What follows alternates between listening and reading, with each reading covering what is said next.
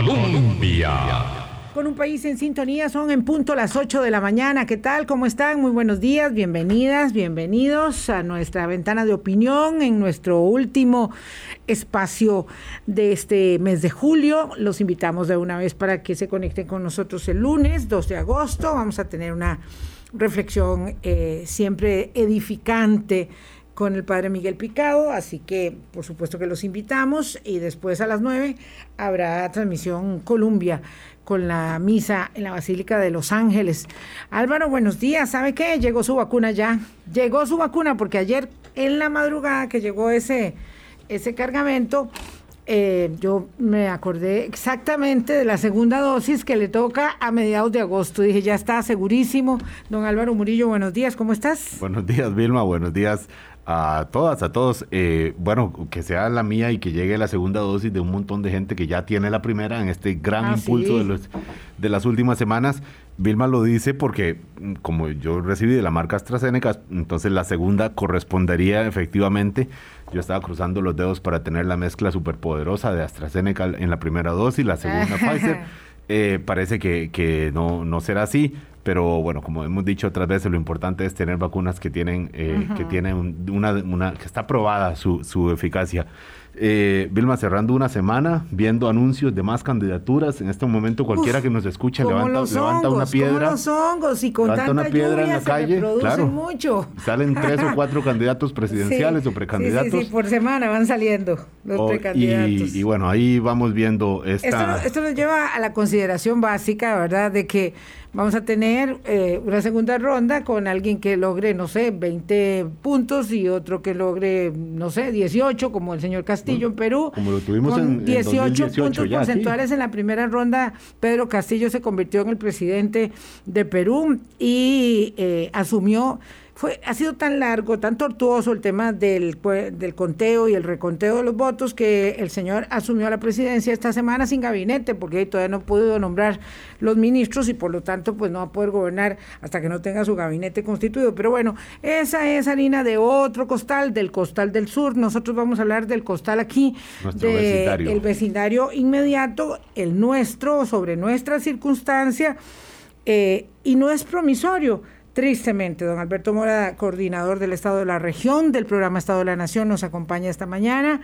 Dicen que nunca es tarde cuando la dicha es buena, don Alberto, porque tenemos días de haber postergado la conversación, pero eh, muy atinente a el marco de la conmemoración de los 200 años de vida independiente de esta eh, región del mundo, de esta pequeña y conflictuada región del mundo donde tristemente la democracia no logró consolidarse y no solo no logró consolidarse, sino que además atraviesa por sus décadas más complejas, más difíciles después de que pensamos que con los acuerdos de paz íbamos a lograr un gran despegue para la región centroamericana. Alberto, buenos días, ¿cómo estás? Muy buenos días, eh, gracias por la invitación.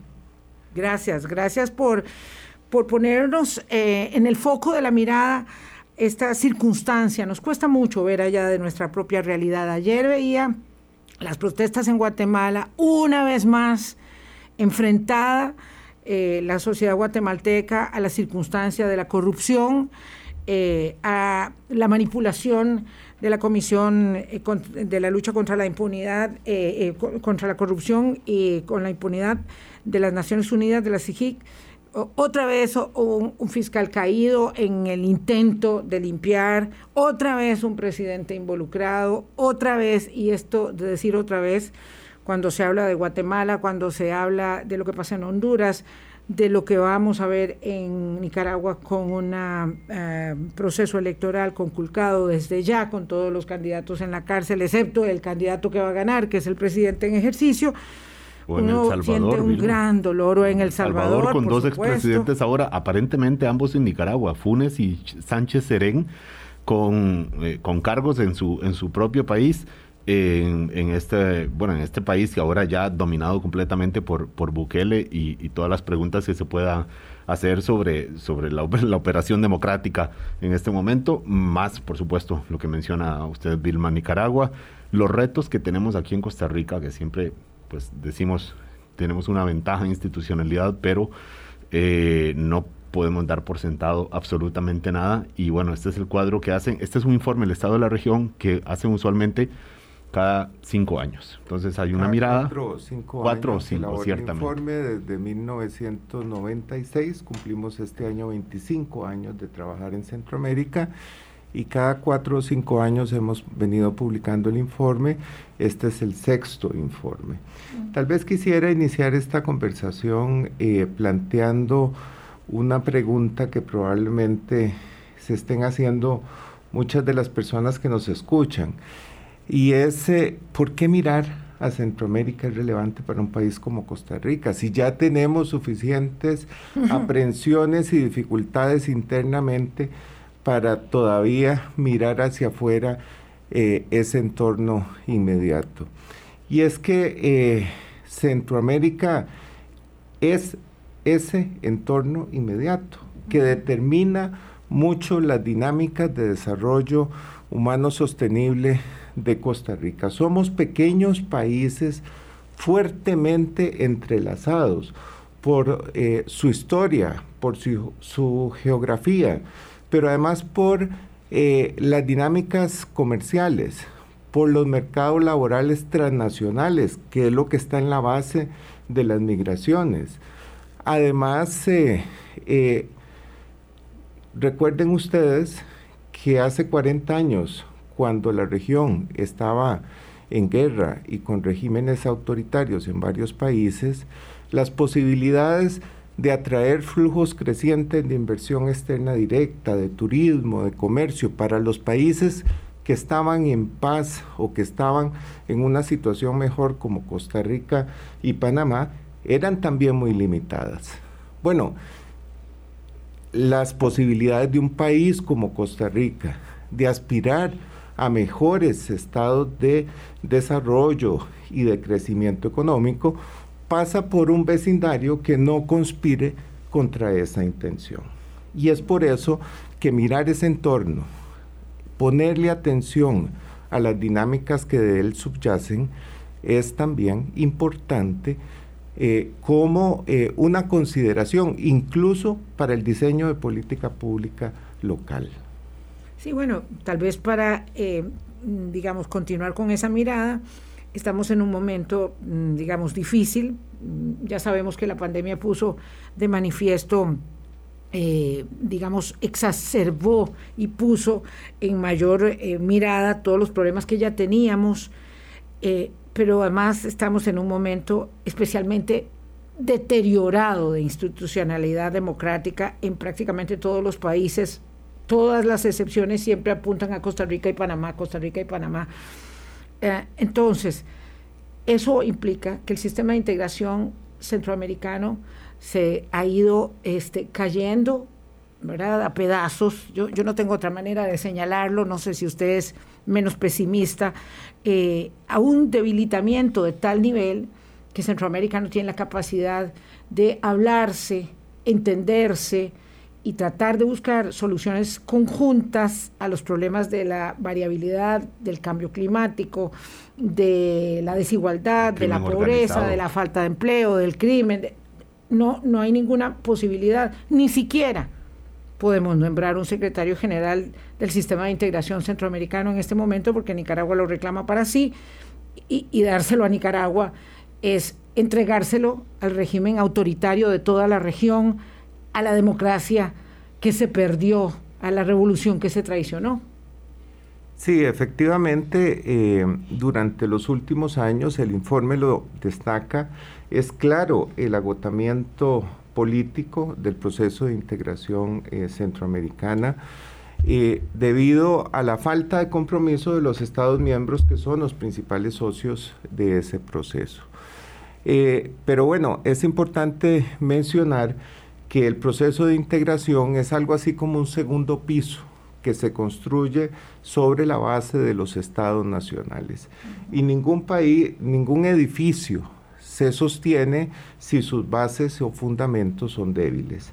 Y en este momento, pues otro de los hallazgos del informe, casualmente destacado por ustedes, es que la institucionalidad de los estados, pero además eh, las democracias en Centroamérica, se han venido erosionando eh, y enfrentan eh, desafíos claros en este momento. ello ha hecho que entonces los gobiernos pues prioricen sus agendas nacionales, locales, porque están viviendo situaciones de inestabilidad interna, ¿verdad? Ello ha implicado pues un debilitamiento también o ha contribuido al debilitamiento del proceso de integración, pero no es la única razón.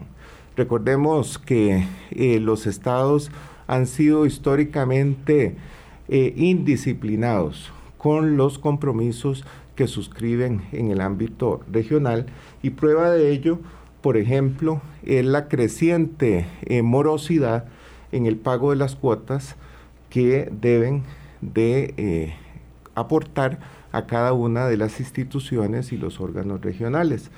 No solo en muchos casos son muy bajas, sino además no las pagan, las pagan con eh, retraso, lo cual hace, por ejemplo, eh, que eh, las instituciones, por ejemplo, de la integración que tienen que ver con materia social y ambiental, dependan fundamentalmente de la cooperación internacional, no para financiar las nuevas iniciativas y proyectos, sino sus costos básicos de operación.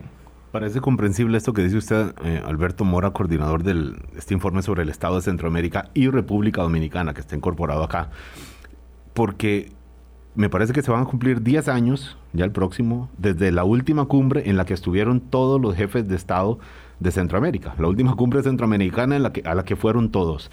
Cosa que uno dice, parece comprensible porque para el presidente de Costa Rica, llámese Carlos Alvarado, Laura Chinchilla, Oscar Arias, Luis Guillermo Solís, ir y sentarse con los demás vecinos, sabiendo que están estas dinámicas, bueno, sentarse a la par de Daniel Ortega ahora mismo, sentarse eh, eh, a, la par de, de Juan Orlando Hernández, presidente de Honduras, sabiendo los enormes cuestionamientos que hay desde fuera por temas de corrupción, incluso narcotráfico en, su entorno, no deja de ser incómodo, por decirlo, eh, por decirlo menos, para el presidente o de Costa Rica, o de Panamá, o el presidente de Guatemala, según qué momento, porque luego ya acaba el mandato y vienen los cuestionamientos. Entonces, o no acaba, como ahorita, que tiene todos Yamatei encima, que acaba de tener a la eh, vicepresidenta de los Estados Unidos en su propio territorio prometiendo lucha contra la corrupción y se vuelan de un zarpazo al fiscal general, con lo cual tal vez habría que apuntar a uno de los temas más sensibles, que es el enorme deterioro de la independencia judicial en Centroamérica, Alberto. Sí, efectivamente, este ámbito de, de la institucionalidad de un Estado democrático ha sido históricamente el eslabón más débil de ese proceso de construcción de institucionalidad democrática que inauguramos hace 40 años con la paz eh, y el retorno a la democracia. Esto eh, eh, se debe, por un lado, a su bajo financiamiento. recordemos que en la mayor parte de los países de la región el gasto judicial eh, por, eh, por habitante es eh, menos de, de 40 dólares al año, mientras que en algunos se invierte más de 40 dólares en el financiamiento de las Fuerzas Armadas, por ejemplo. Honduras, Salvador, o República Dominicana. Belice, que es tan pobre. Bueno, República Dominicana está invirtiendo 63 dólares al año en el financiamiento de sus Fuerzas Armadas y dedica apenas 15, una cuarta parte, al financiamiento de su sistema de administración de justicia. Bueno, pero además de este bajo financiamiento, lo cual pues obviamente limita las capacidades de esta institucionalidad del sistema de administración de justicia, de tener pues una presencia adecuada en el territorio y la cantidad de recursos humanos, etcétera, para atender eh, los asuntos que les son presentados, eh, durante los últimos años hemos visto un deterioro de la independencia judicial, principalmente por la inadecuada intromisión del Poder Ejecutivo en, el, en el Poder Judicial. Y bueno, fue clara eh, hace poco con eh, la destitución de los magistrados y magistradas de la Corte de lo Constitucional en El Salvador, pero ya eh, lo habíamos visto en otros países y bueno, claramente en Nicaragua es una realidad. Bueno, si, si hasta aquí en Costa Rica, que tenemos una mejor situación esa, don Alberto, no deja de haber intromisión atenuada, pues moderada a la tica, pero, pero eh, eh, existe, digamos, eh, está dentro de lo que ustedes vieron también en este informe, digamos, no es que Costa Rica saca nota 100 y los vecinos... No, no, en, en, general, si ustedes revisan el informe, pues podrán encontrar claramente que la situación de Costa Rica, de Panamá, de República Dominicana, que en esta ocasión lo estamos analizando por primera vez, es de una mejoría relativa en relación con los demás países, pero no es que estos países estén exentos de dinámicas y problemáticas que requieran atención. ¿verdad? Sí, yo creo que en el caso de Costa Rica, Alberto, está clarísimo que el problema fundamental deviene en la forma en que se eligen los magistrados y, digamos, los vasos comunicantes entre la Corte y la Asamblea Legislativa para esa nominación que ha hecho que eh, en estos últimos días eh, una persona con los mejores atestados, eh, como la jueza Patricia, me parece que el apellido Vargas, eh, haya por quinta vez perdido la nominación a una magistratura siendo la persona mejor calificada y haya dicho, ¿saben qué? No vuelvo a participar en este, en este lodazal, porque personas que no tienen los atestados o las calificaciones suficientes ganan los puestos en una especie de componenda que se ha ido dando eh, y eh, de la que el Poder Judicial responsabiliza al, legislativo, perdón, eh, no al ejecutivo, pero donde claramente hay vasos comunicantes con algunos estamentos de poder del mismo Poder Judicial, pero parecieran palidecer esos problemas frente al control total del Poder Judicial en El Salvador o en Honduras, ¿verdad? Donde, donde perdón, en Nicaragua, donde eh, los magistrados hacen lo que ordene la pareja presidencial, por ejemplo. Bueno, uno de los insumos eh, eh, para la elaboración de este informe casualmente fue un pequeño proyecto de investigación que ejecutamos conjuntamente con CEGIL para casualmente analizar los procesos de selección y nombramiento de magistrados y magistradas en las Cortes Supremas de Justicia de los países centroamericanos y desarrollamos tres estudios de caso que permitieron profundizar en el análisis de las últimas tres elecciones de magistrados y magistradas en Guatemala, Honduras y El Salvador. Y como eh, usted bien señala, eh, Vilma, eh, nuestra situación, si bien requiere mejoras, ¿verdad? Eh, sobre todo en hacer eh, públicas eh, las, votaciones. de los diputados cuando se eligen los magistrados y magistradas y, y por supuesto un mayor rigor a la hora de hacer las evaluaciones de los candidatos y candidatas, pues en estos países lamentablemente la situación es casi como de ciencia ficción, ¿verdad? Porque, por ejemplo, en Guatemala las facultades de derecho eh, tienen posibilidad de eh, designar candidatos y candidatas para las famosas listas de postulación, que son las listas a partir de las cuales eligen a eh, las personas que van a integrar la Corte Suprema de Justicia.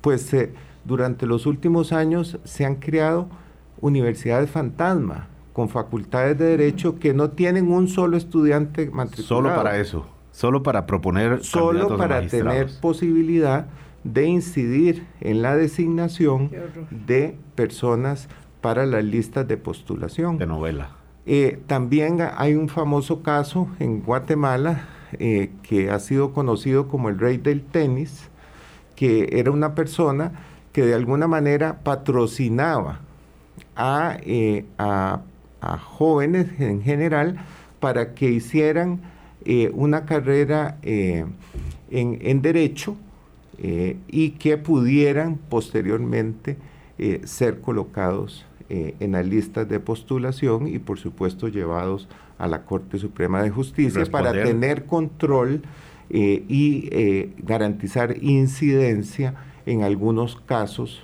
Fabricar un magistrado, es como fabricar un magistrado. Algo, algo parecido a eso, ¿verdad?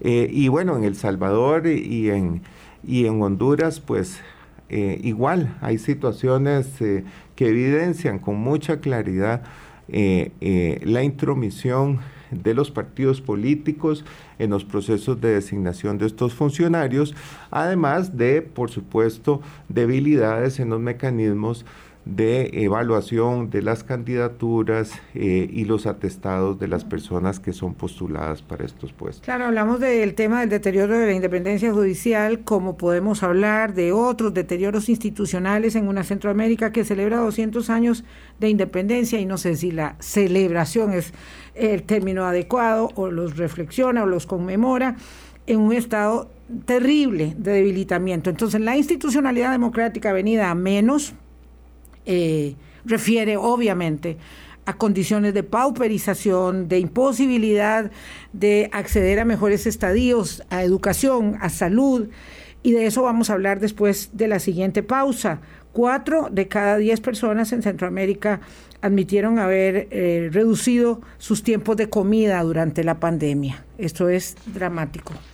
Colombia con un país en sintonía 8.25 de la mañana. Alberto Mora es coordinador del Estado de la Región del programa del Estado de la Nación. 25 años de observar la realidad centroamericana. Las cosas estaban mal y ahora, y ahora están peor, Alberto, en términos de el desarrollo de las oportunidades, eh, lo cual se refleja evidentemente en la migración, en la frustración de los proyectos de vida de cientos de centenares de miles de centroamericanos, sino millones de personas en la pobreza.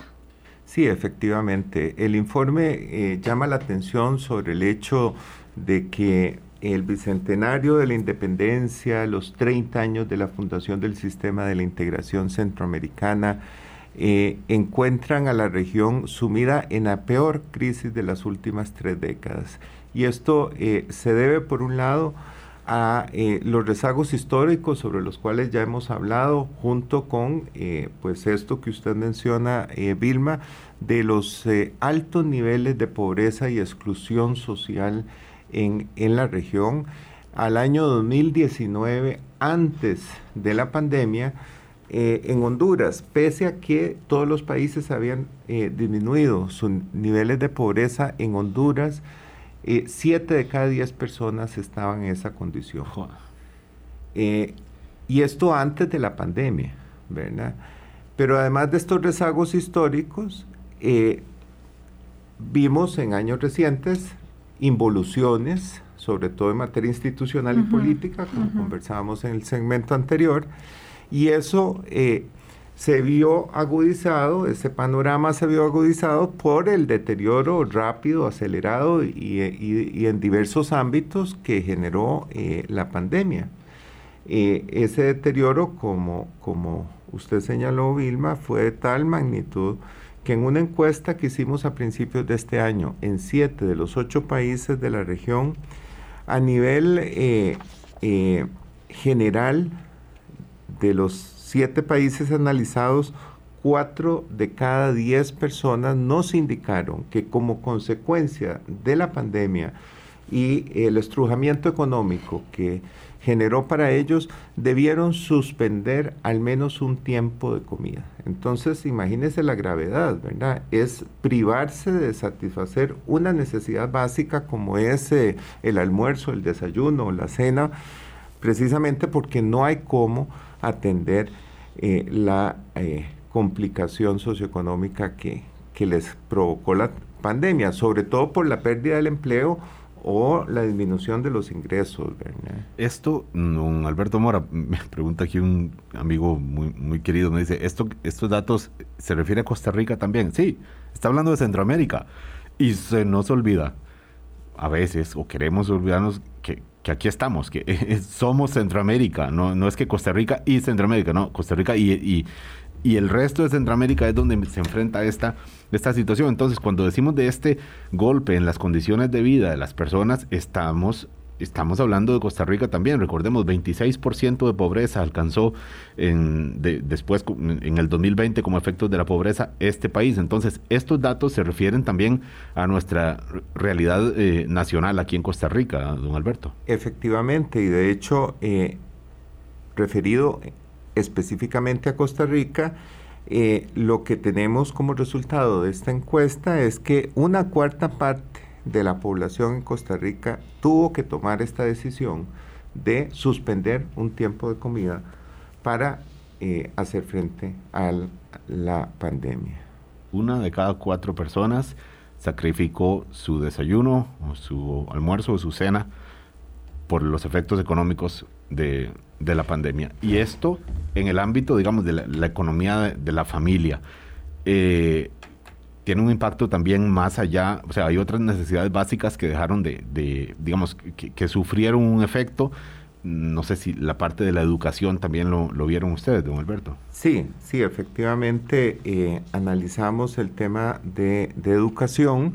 Y eh, si bien pues los registros eh, que tenemos eh, de matrícula y tal no permitían pues un análisis de la coyuntura del año 2020, lo que hicimos fue, por ejemplo, analizar cuál era la proporción de hogares que en cada uno de los países tenían población menor de 17 años, o sea, población en edad escolar. Y de, esa, de esos hogares eh, analizamos o determinamos qué proporción de esos hogares tenía acceso a conexión de internet y acceso a, eh, a computadora. Pensando de que pues en las condiciones de la pandemia, si el traslado de la educación presencial a la virtual hubiera sido automático, pues esas serían en principio las, eh, eh, los hogares que hubieran tenido posibilidad de dar ese salto. Y ahí lo que nos encontramos es que eh, en países como Guatemala y Belice, apenas la mitad de los hogares con población en edad escolar tenían computadora y tenían internet.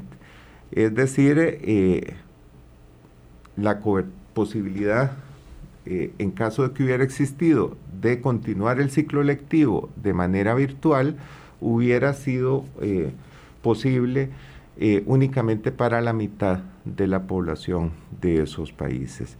En el caso de Costa Rica, pues la situación era mejor, sobre todo en las zonas urbanas, donde cerca del 76% de los hogares tenían computadora, y un 70% conexión a Internet.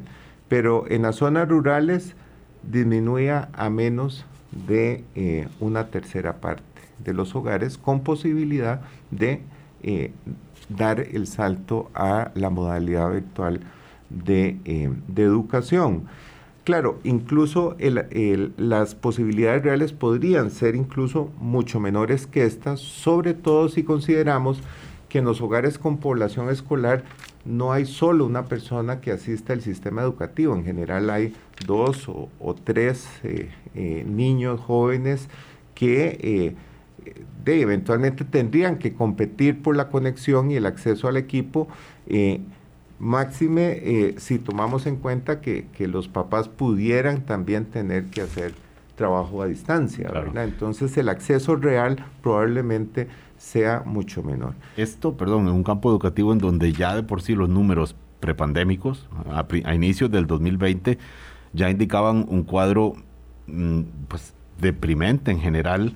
Eh, por las tasas de matrícula que se venían que se venían eh, viendo y el nivel de escolaridad que tal vez es importante referir eso eh, que establece el informe para países donde la, mayoría de los niños mm, jamás piensan llegar a la secundaria.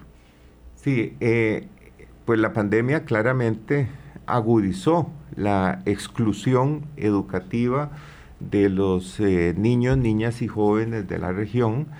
Eh, si bien las tasas de cobertura en primaria continúan siendo altas, superiores al, al 90% de la población edad de asistir en, la mayor parte de los países, en preescolar y en secundaria, pues efectivamente la proporción de, personas que asisten es mucho menor. En el caso de la preescolar, eh, mm. dependiendo del país, entre el 40 y 50% de los niños y niñas no asisten a preescolar, un ciclo educativo que, que es señalado eh, de manera creciente por la evidencia internacional como fundamental para el desarrollo de competencias y habilidades que son reconocidas eh, y demandadas eh, cada vez más por los mercados laborales. Y en secundaria, entre el 40 y 70% de, de la juventud no está asistiendo a la secundaria, ¿verdad? esto... La mitad de la, del presente y el futuro no está en la secundaria. Sí, y esto se refleja eh, mucho en el nivel educativo de nuestra fuerza de trabajo, que eh, es, es bajo. De la población económicamente activa de la región, eh, en países como Guatemala, Honduras y Nicaragua, la mitad de esa fuerza laboral tiene seis años o menos de educación. Eso es primaria completa o menos. En países como El Salvador, eh, cuatro de cada diez tienen primaria completa o menos. En Costa Rica, tres de cada diez tienen primaria completa o menos.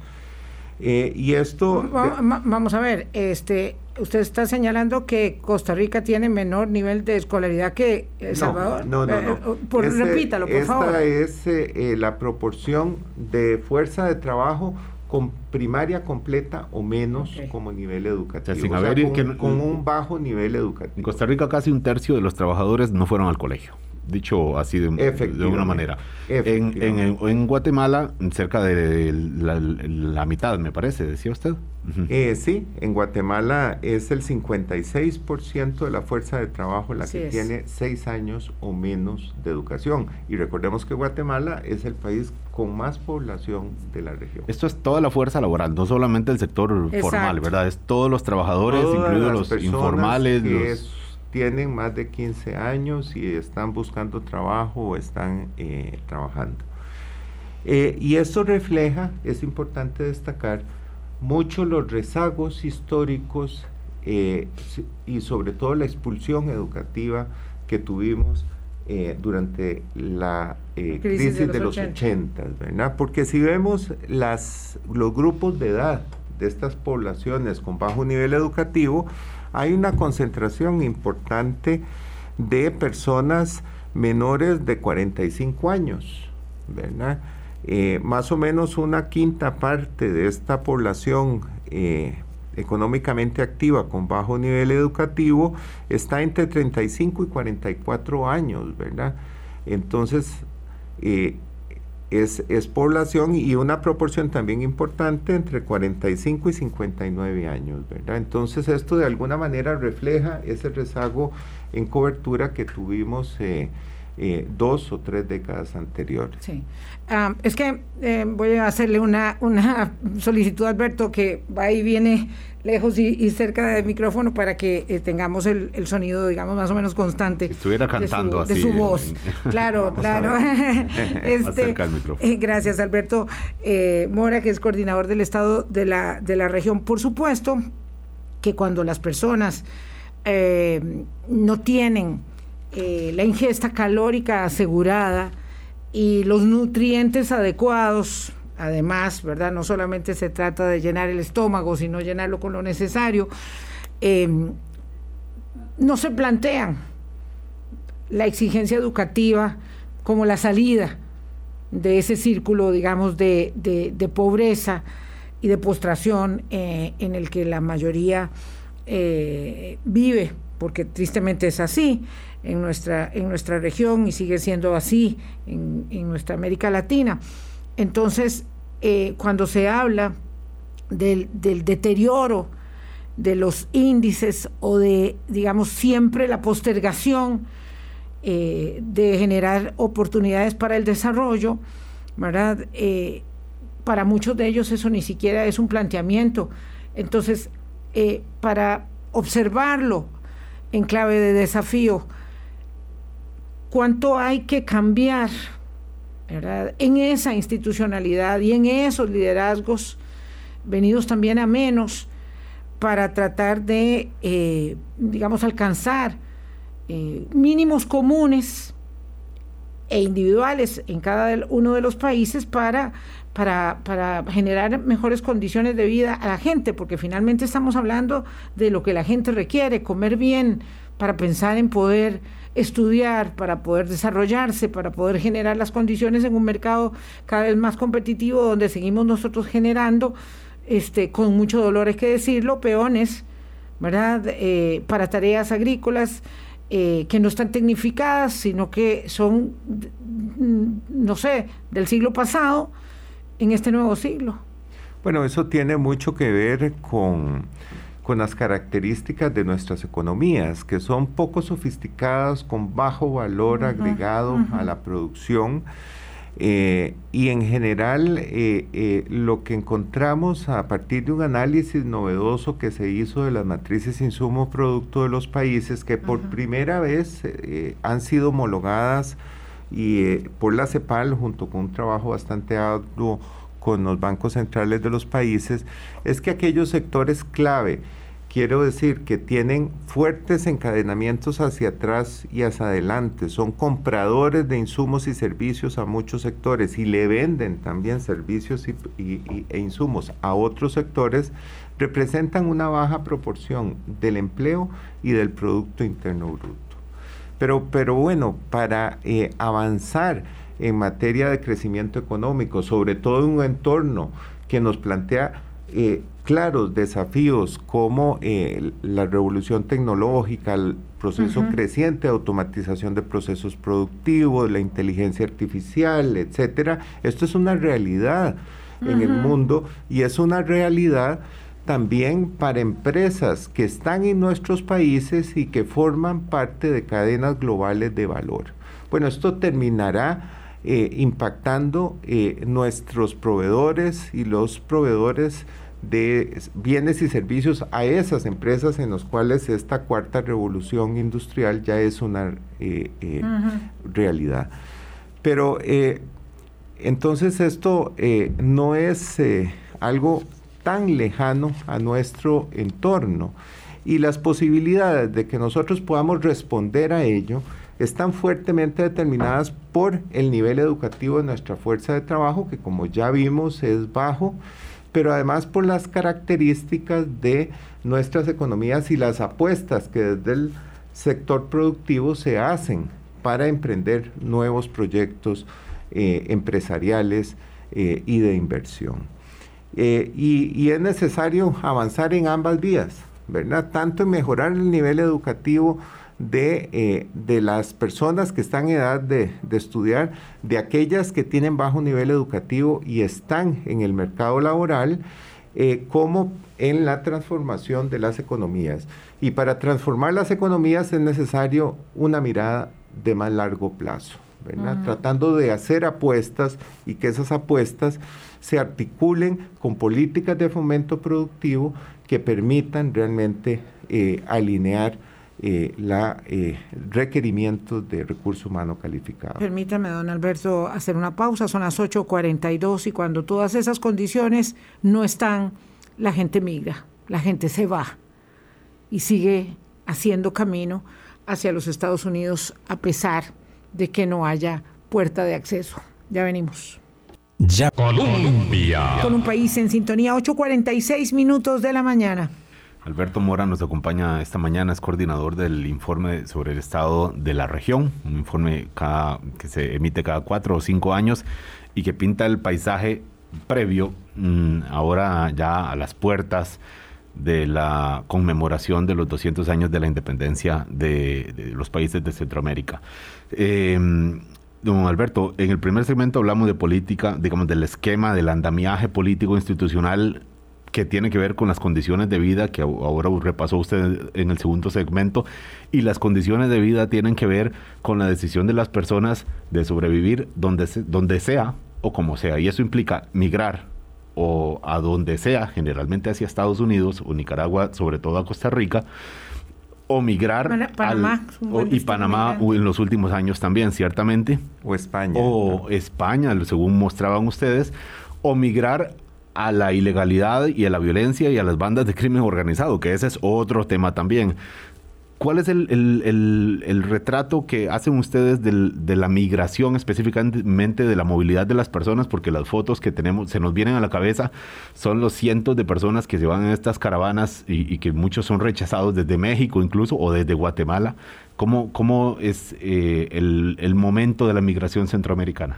Bueno, eh, el informe eh, está llamando la atención sobre las nuevas dinámicas migratorias en Centroamérica. Y es que durante los últimos años ha sido claro eh, cómo estas históricas migraciones por razones socioeconómicas, buscando nuevos horizontes laborales y mejores condiciones de ingreso, se han entrelazado con, eh, por ejemplo, el aumento en el desplazamiento forzado por razones de violencia eh, e inseguridad, junto con eh, la persecución de, líderes políticos, activistas ambientales, defensores y defensoras de derechos humanos, que han tenido que huir de sus lugares de origen e incluso irse de sus países precisamente para buscar la protección de, del derecho fundamental de, la vida, ¿verdad?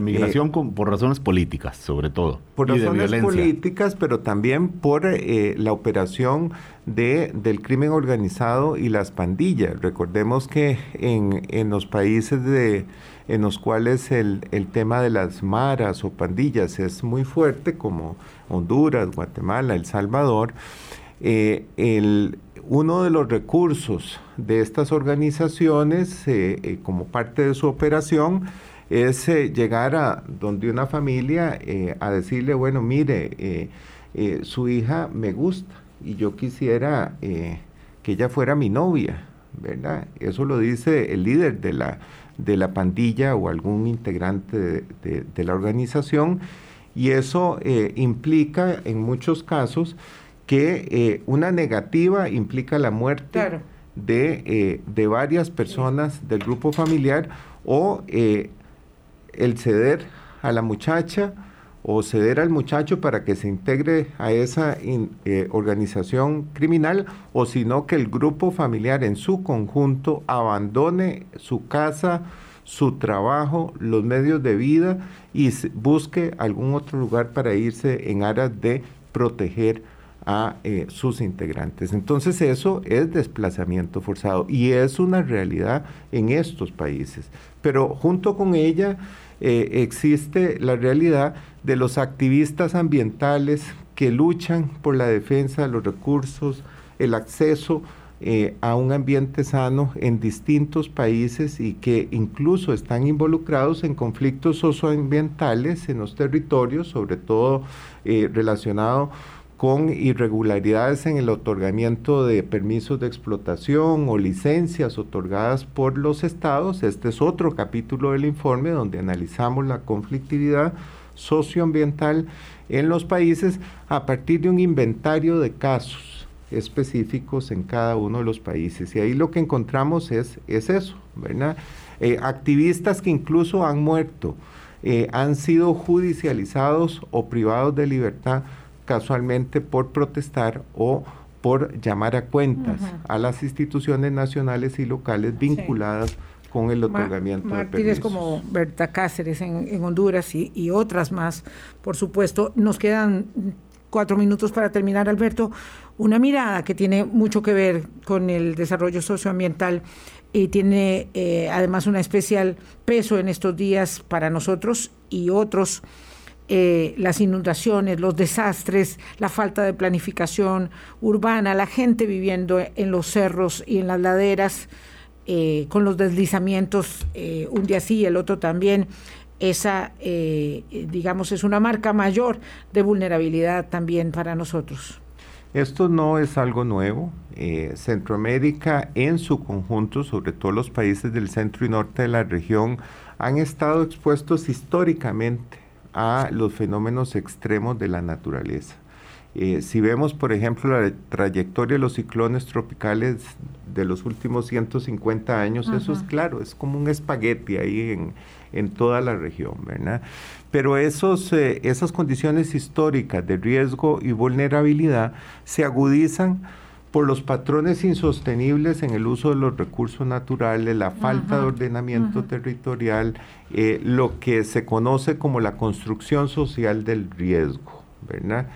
Eh, y eso tiene que ver, por un lado, con la creciente huella ecológica, ¿verdad? Que ha crecido en, todos los países, ¿verdad? Estamos consumiendo más recursos de los que tenemos y los que es capaz los propios ecosistemas de soportar.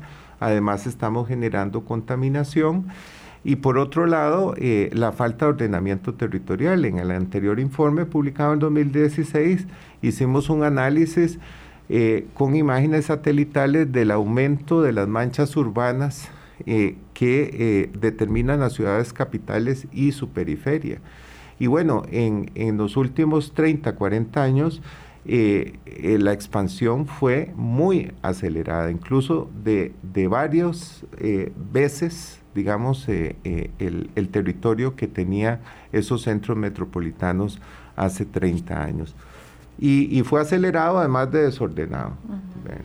y eso hace que cuando vienen eventos eh, climáticos, pues los, los costos son altísimos. Las fotos de la tormenta Nate que tenemos todavía en la mente en Honduras, eh, pero también aquí, aquí mismito, en Costa Rica. Hoy todavía hay lugares incomunicados en, Costa Rica eh, y tiene que ver, en eso sí que nos une a toda la región, eso sí es un factor casi identitario, eh, un punto en común de Centroamérica, don Alberto. Los huracanes no tienen pasaporte. No tienen pasaporte, ni los virus tampoco, ¿verdad? Este, gracias Alberto por haber venido. Eh, tenemos, digamos, apenas un pincelazo de lo que este vasto informe contiene y podremos explorar un poquito más a profundidad sus capítulos en, semanas venideras. Esperamos que eso sea así, porque siempre cuando tenemos un informe del estado de la, región, de la educación, de la justicia y de la nación, nos quedamos siempre con muchas ganas de más programas. Muchísimas gracias por haber eh, estado con nosotros, Alberto. Gracias. Ha sido un gusto.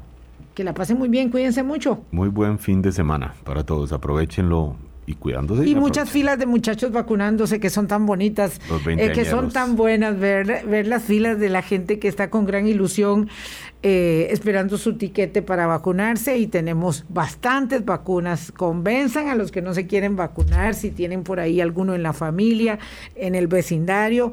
Y bueno, por dicha, medio milloncito más de vacunas llegaron ayer para que podamos eh, aunar en el empeño de salir adelante. Chao.